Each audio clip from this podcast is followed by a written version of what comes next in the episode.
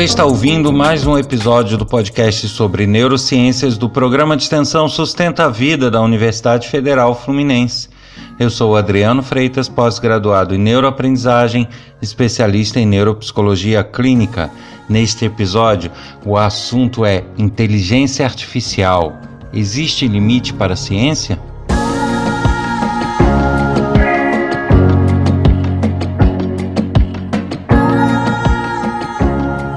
E como sempre, lembro de meu livro na Amazon.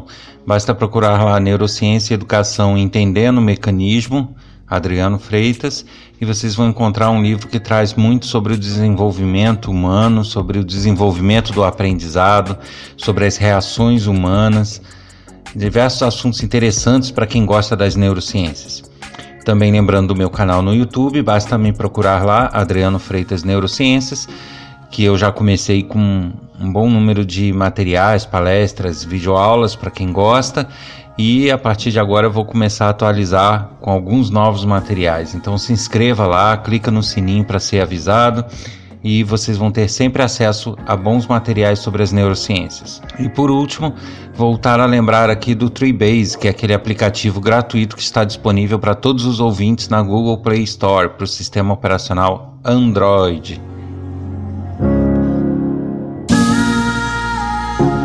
Pois é, inteligência artificial é um assunto que até um, um, tempo atrás se falava no meio tecnológico, mas não era tão popular assim. Hoje em dia já temos várias empresas oferecendo alguns serviços ligados à inteligência artificial. Já ouvimos falar mais disso no mercado, mas você sabe na verdade o que é? E a inteligência artificial, ela pode ser danosa para o ser humano? Precisamos impor limites a isso? Bem, esse assunto me deixa até certo ponto confortável para falar, porque são duas formações que eu tenho, né, que é em tecnologia e em neurociência. Então, para a gente começar, é nada melhor do que entender o que seria essa inteligência artificial.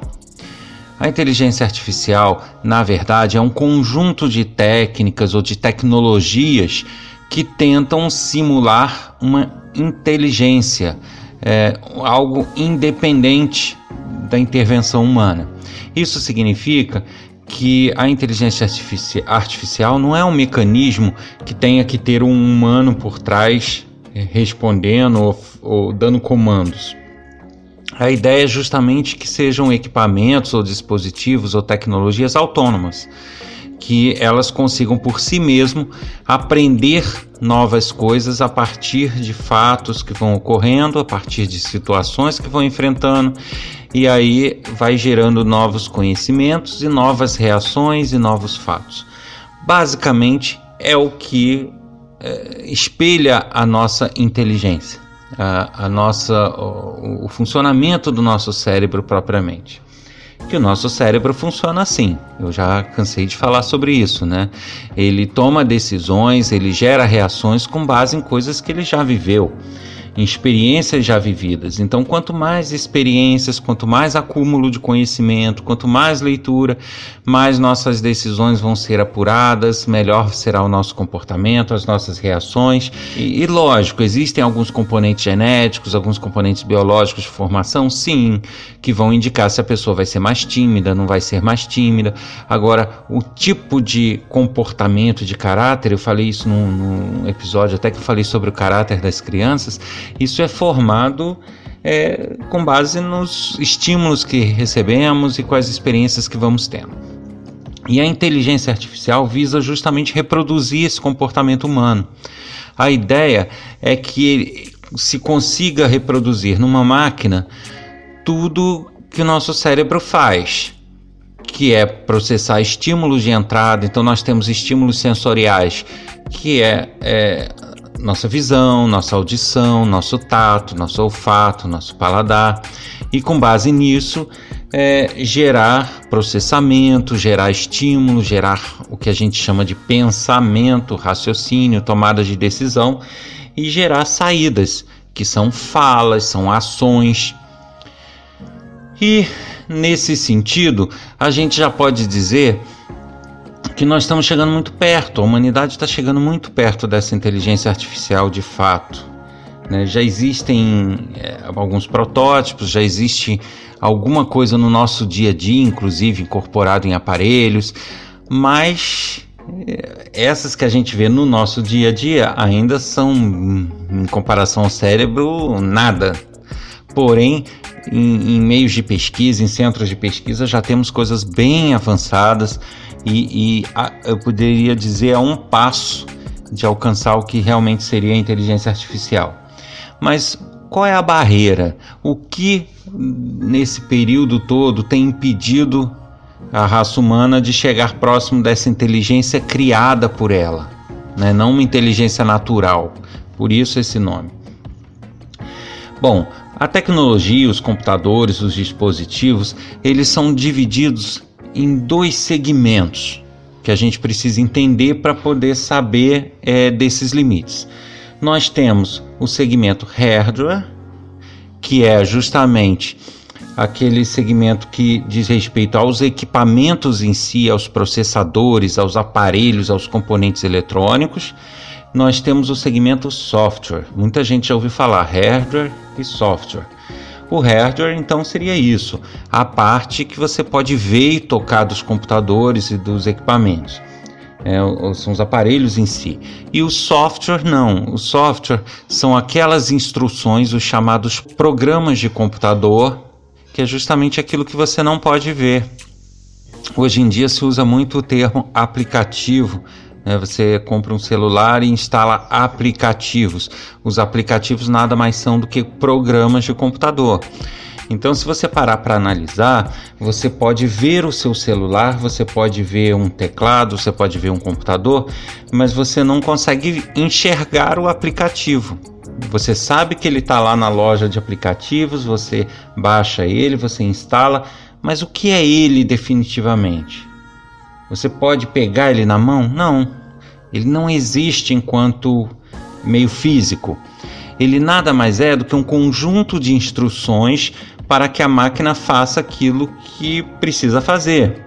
Então, os computadores e, e, e celulares e outros dispositivos, eles é, são preparados para seguir ordens. Eles são preparados, eles possuem uma, um idioma próprio, podemos dizer dessa forma, uma linguagem que a gente chama, ou mais de uma, e aí ele interpreta ordens que são dadas como se fossem receitas de bolo e com base nessa receita de bolo, faça isso, faça aquilo, coloque um quadradinho na tela. Se a pessoa encostar nesse quadradinho, você faz aquilo. Se não encostar, faça aquele outro.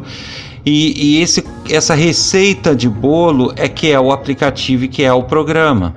Então, quando a gente baixa lá um programa é, ou um aplicativo, na verdade a gente está passando para a memória do celular ou do computador uma receita de bolo do que ele deve fazer. Então eu expliquei o que seria o hardware o software. Isso aqui não é nenhuma aula nem podcast de informática, mas só para a gente entender onde está o limite da inteligência artificial. É, então nós temos aí a, a limitação equipamento e nós temos o desenvolvimento, né? É, as pessoas que preparam essas receitas de bolo que geram no aparelho o comportamento que a gente precisa dele, o resultado que a gente precisa dele. A inteligência artificial, ela, apesar de estar tá muito em, em moda, em, muito em foco hoje em dia, na verdade é um estudo antigo desde quando surgiu a tecnologia já, já existiam é, ideias, conceitos e posteriormente foram iniciados estudos nesse segmento. Eu, pelo menos, tenho material de mais de 20 anos já sobre inteligência artificial, sobre técnicas de desenvolvimento de sistemas com base em inteligência artificial. Porém, é, a gente sempre esbarrava no, no limite máquina, porque para você lidar com inteligência artificial, você tem que lidar com muito processamento, muita capacidade de cálculo, muita capacidade de decisão, porque na verdade, quando entra um estímulo visual, que no caso da máquina é através de uma câmera, a gente precisa decompor a imagem em pontos, depois esses pontos viram números que indicam as cores, que depois são feitos cálculos para gerar as, form as formas, né, para poder decodificar a imagem. Isso é muito natural para o nosso cérebro. Ele já vem com essa programação e já vem com esse, manu com esse maquinário todo aí que faz isso. Já as máquinas não, a gente tem que ensinar elas do zero, a gente tem que dar capacidade dela fazer isso através da união entre equipamento, hardware e programação, software. O que acontece é que o software não adiantava as pessoas saberem a ideia de como programar, como fazer essa receita de bolo, se os equipamentos não tinham dispositivos suficientes, não tinham velocidade suficiente para é, processar aquela receita de bolo toda em tempo hábil. Então, o software dependia muito da máquina. Com o passar do tempo, as máquinas foram evoluindo e hoje máquinas que a gente tem dentro de casa ou até mesmo no nosso celular que está no nosso bolso, elas já possuem capacidade de processamento infinitamente maior do que aquelas aqueles computadores de parede inteira de 20 anos atrás. Então, a tecnologia avançou muito e por isso é que voltaram as discussões sobre inteligência artificial, porque passou a ser viável aplicar muitos conceitos que até então não eram aplicados, justamente porque as máquinas passaram a permitir isso. Em tese, é, a gente já conseguiu desenvolvimentos em termos de software os chamados algoritmos que a gente fala, que nada mais é do que as regras que o computador segue, essa receita de bolo, uh, a gente já conseguiu chegar em níveis de programação de sistemas e de computadores que eu diria que já são suficientes para inteligência artificial. Já são é, suficientes para implantar máquinas pensantes, máquinas com decisões próprias. Porém, a gente ainda está dependendo das máquinas. Porque o nosso cérebro, é tudo que o nosso cérebro faz, ele faz com altíssima velocidade e com altíssima capacidade.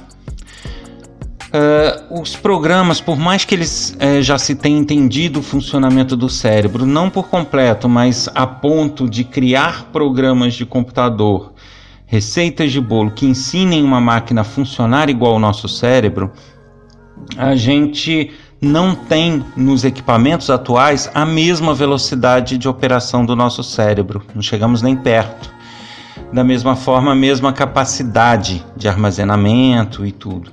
Então, esse continua sempre sendo o nosso limite, os equipamentos. Recentemente foram anunciados aí pela China e existem pesquisas em outros países, computadores quânticos, que eles chamam, e que possuem capacidade de processamento aí sim altíssima, altíssima, equivalente a milhões de computadores desses de casa num, num computador só.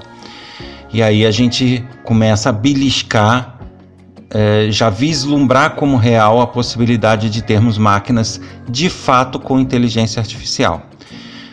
É, Estou falando inteligência artificial verdadeira, tá? Aquela que realmente reproduz o comportamento do cérebro humano e que consegue tomar decisões. E aí a gente já começa a ter que discutir questões éticas da ciência e limites da ciência. Será que esses limites existem? Veja bem, o nosso cérebro ele opera igual um computador. Na verdade, eu diria que o contrário, né? Porque o cérebro surgiu primeiro. Os computadores operam igual o cérebro. Então, na verdade, a gente tem entrada de estímulos, que no caso dos computadores são câmeras, teclados, microfones, e você tem a saída, que é o movimento de robôs, ou você tem a tela, né, imagens da tela, o som mesmo. Então, da mesma forma, a gente também humano tem entrada de estímulos que são o microfone, que seria o nosso ouvido, que ouve as coisas. Nós temos a imagem, que é as nossas câmeras, que são nossos olhos. Então, apesar de dispositivos diferentes, a ideia é a mesma. Entram estímulos, o nosso cérebro ou o processador do computador processa esses estímulos e devolve sobre a forma de ação, sobre a forma de reação e, e de pensamento. Uh, em tese, o que se acredita é que realmente você consegue reproduzir o cérebro e até a personalidade de uma pessoa, porque é, você nada mais é do que um, um aglomerado de conhecimento, de informações, de experiências, ou seja, de memórias passadas e você tem no teu cérebro já naturalmente um programa de computador, vamos dizer assim, que seria um equivalente a um programa de computador, um, uma receita de bolo, que o nosso cérebro sabe o que fazer com essas informações e como processá-la para gerar nossa personalidade, nosso pensamento, nossas reações, quem nós somos. E isso é o que realmente já se consegue dar nas máquinas. Elas recebem esses estímulos, já tem conhecimento nas memórias dela, bancos de dados e tudo, e ela consegue, com base nisso, tomar decisões e gerar comportamentos e gerar reações. Isso nada mais é do que a inteligência artificial e é, é um espelho do que é o funcionamento do nosso cérebro. E aí essas discussões éticas entram justamente neste ponto porque é, as máquinas, ao utilizarem uma inteligência artificial de fato, elas não podem ser comandadas por homens, por humanos. Elas podem ser criadas por humanos, perfeito, que estão nesses trabalhos de pesquisa. Mas a partir do momento que essa receita de bolo, aliado à capacidade do, do equipamento, assim como o nosso cérebro, se torna capaz de aprender por si mesmo e tomar suas decisões por si mesmo, com base no que aprendeu, é, e passa a entender do, o que seriam esses sentimentos, o que seria. Ela passa a ser autônoma você passa a não ter que ter controle sobre ela, porque se você tiver sempre tendo que interferir nas decisões, não é uma inteligência artificial, concordo? É uma máquina como a gente tem hoje, que a gente tem que ficar comandando o tempo inteiro. Então, o conceito de inteligência artificial é justamente esse: é não ter a interferência humana, é você criar e ela ser capaz de se é, sustentar e se manter em termos de reação e de é, decisões e de ações sozinha, né, de forma autônoma. E aí é que entram as questões éticas, porque a partir do momento que você reproduz o funcionamento do cérebro humano numa máquina é, e ela é capaz de aprender, tomar decisões e agir da mesma forma que a gente é, você passa a ter as mesmas possibilidades que os homens têm de ter máquinas com boas ideias, com ideias ruins, máquinas de bom caráter, de mau caráter, porque isso é definido pelo que se aprende e pela forma que se reage a esses aprendizados e aos estímulos que a gente vê. Então, é, como que a gente vai lidar com isso? E aí, indo, é, lógico que eu vou falar aqui, são tecnologias que ainda a gente não estão ali na esquina, mas só para a gente ter uma, hipoteticamente aí, alguns cenários para vocês entenderem essa questão ética. É, a gente tem é, situações que tornariam essas máquinas é, melhores que homens, se a gente chegar no ponto de ter a mesma capacidade de processamento. Por que, que eu digo isso? Porque é, hoje em dia todo mundo já deve ter ouvido falar na chamada internet das coisas. Nós temos equipamentos que são muito conectados. Televisão, celular, já temos geladeira que conecta na internet, é, lâmpadas que você diz acende e ela acende. Então nós temos cada, estamos cada vez mais com o mundo conectado. Sem contar que, independente dos aparelhos da nossa casa que são conectados ou não, podemos, pode não ser, mas a nossa vida é dependente já dessas interconexões. Por exemplo, nossa vida financeira, banco, pagamentos, isso é tudo baseado em computadores, é tudo baseado em redes de computadores, É, é tudo baseado em, em, conexão entre bancos, em cartões eletrônicos, em senhas, em contas bancárias eletrônicas. É, nós temos diversas outras questões, né? Sistemas médicos, sistemas de segurança nacional, sistemas militares, é, sistemas aeroviários, de transporte. Se a gente for relacionar aqui, a gente não para, porque está tudo interligado e tudo muito dependente da tecnologia. E aí entra uma questão: uma máquina com inteligência artificial, tecnicamente no mundo de hoje, ela já nasce com tentáculos em todas essas áreas, porque ao ser conectada na internet, ela já pode ter acesso a sistemas bancários, ela pode ter acesso a controles de navegação aérea, em questões de segurança. Óbvio que banco, segurança nacional, essas coisas existem profissionais que estão lá trabalhando para dar segurança a esses dispositivos. Mas imagine uma máquina com vontade própria conectada a, a redes que dão acesso a isso tudo, mesmo que haja senhas, mesmo que hajam bloqueios, mas é uma máquina autônoma, ela pode aprender. Então, da mesma forma que nós temos hoje em dia hackers, que de vez em quando a gente tem notícia que invadiu isso, invadiu aquilo, trocou o site tal, roubou dinheiro, o que impede uma máquina de aprender, de ficar ali na encolha vendo o comportamento, anotando as senhas das pessoas e daqui a pouco ir lá e fazer um roubo? Não sabemos. Porque ela vai ter vontade própria. Então, né? É, eu diria que ela tem até mais chances do que nós, porque um hacker ele teria que dar um jeito de conseguir acessar nosso computador para observar nosso comportamento. A máquina ela pode entrar em contato com a máquina do banco e daí as duas combinarem de uma anotar e passar para outra sendo inteligência artificial, percebem?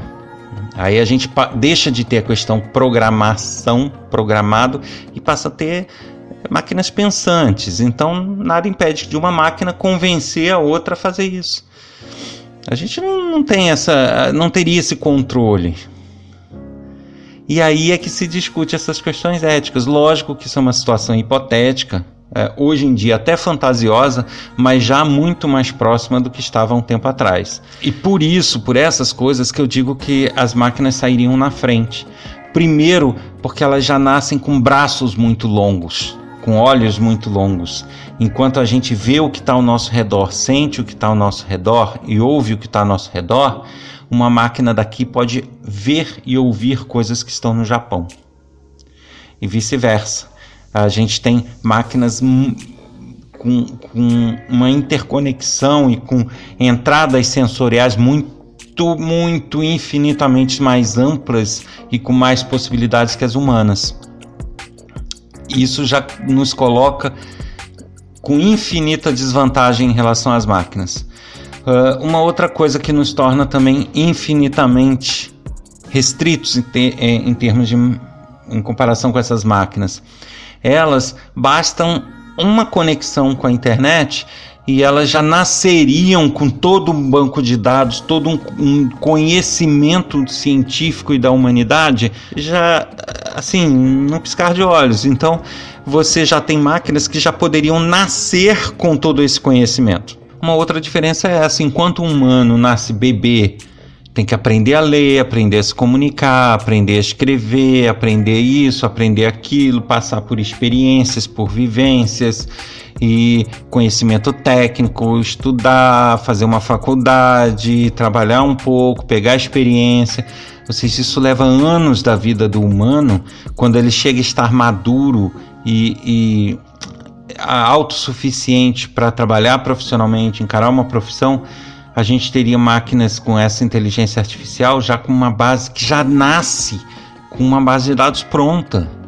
E detalhe, uma base de dados incomparável, porque enquanto um humano teria só as experiências que estão ao redor dele, os estímulos que ele recebe, os estudos que ele faz, a máquina já vem com banco de dados mundial em termos de ciência, tecnologia, em termos de humanas tudo que você tem disponível de conhecimento na internet, que a gente sabe que é infinito e que cada dia se multiplica, a máquina já nasceria com ela, com acesso a isso tudo. Então, o banco de experiências dessa máquina seria muito mais poderoso que a gente.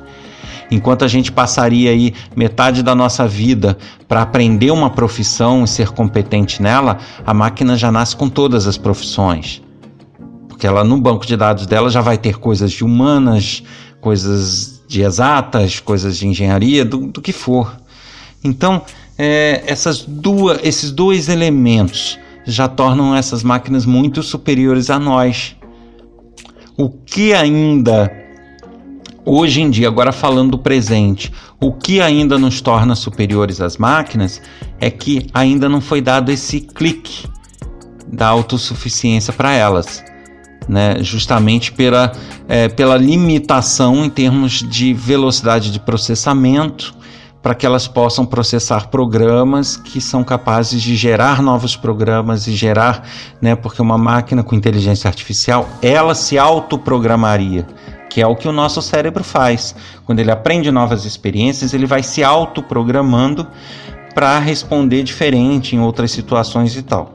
E a máquina de inteligência artificial, ela precisa fazer isso. Ela precisa se autoprogramar ela deveria ser capaz de programar outras máquinas, ensinar a outras máquinas.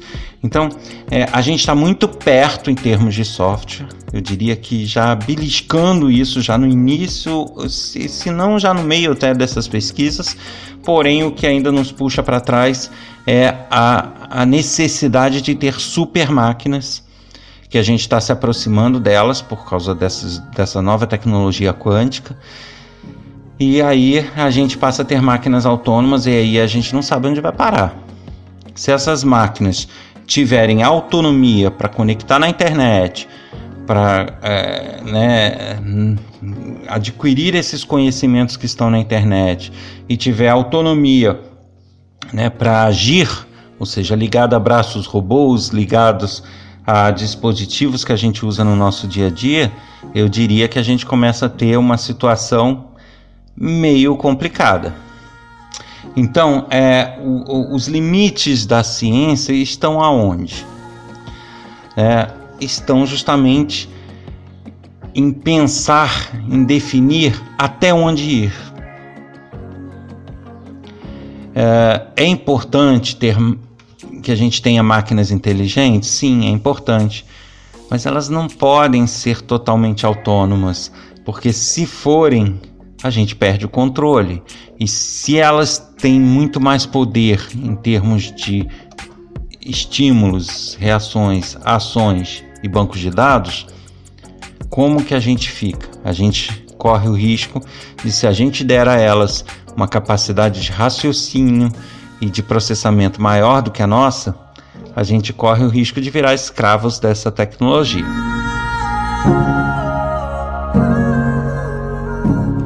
Você ouviu mais um episódio do podcast sobre neurociências do programa de extensão Sustenta a Vida da Universidade Federal Fluminense. Meu nome é Adriano Freitas, pós-graduado em neuroaprendizagem, especialista em neuropsicologia clínica. No episódio de hoje a gente falou sobre inteligência artificial, quais os limites da ciência. Se você quer escrever para a gente com dicas, sugestões, críticas, perguntas, comentários, basta enviar um e-mail para podcast@sustenta-vida.com. Ou então você pode mandar um áudio para o nosso WhatsApp. Nem sempre haverá uma resposta pessoal para cada pessoa. Se houver possibilidade, sim, haverá. O contato para quem quiser enviar mensagem pelo WhatsApp é o código 22 99 222 1003. Eu aguardo vocês no próximo episódio. Até lá!